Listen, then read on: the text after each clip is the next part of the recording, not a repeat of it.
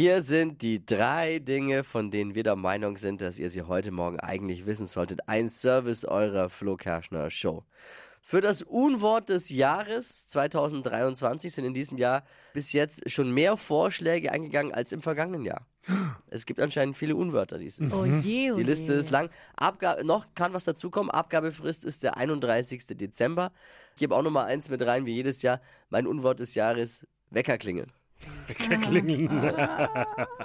Malu, die Kandidatin der Kaulitz-Brüder, ist The Voice of Germany 2023 geworden am Wow. Wochenende. Ah, okay. Deswegen muss sich jetzt Giovanni Zarella von Bill und Tom Kaulitz tätowieren lassen. Da haben, die haben nämlich gewettet und jetzt hat eben Oh Giovanni Gott. mit seinem Team verloren. Oh und Gott, jetzt, wirklich? Jetzt, ja.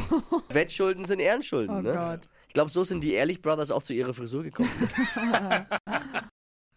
Im Pariser Luxushotel Ritz ist ein Ring im Wert von 750.000 Euro verloren gegangen. Zwei Tage später ist in einem Staubsaugerbeutel wieder aufgetaucht. Wahnsinn, oder? Wenn man das so hört, hat man gleich Bock auf Hausarbeit. Ne? Das heute mache ich, heute mache ich, ist kein Problem. Das waren sie, die drei Dinge, von denen wir der Meinung sind, dass ihr sie heute Morgen eigentlich wissen solltet. Ein Service der Flo Kerschner Show.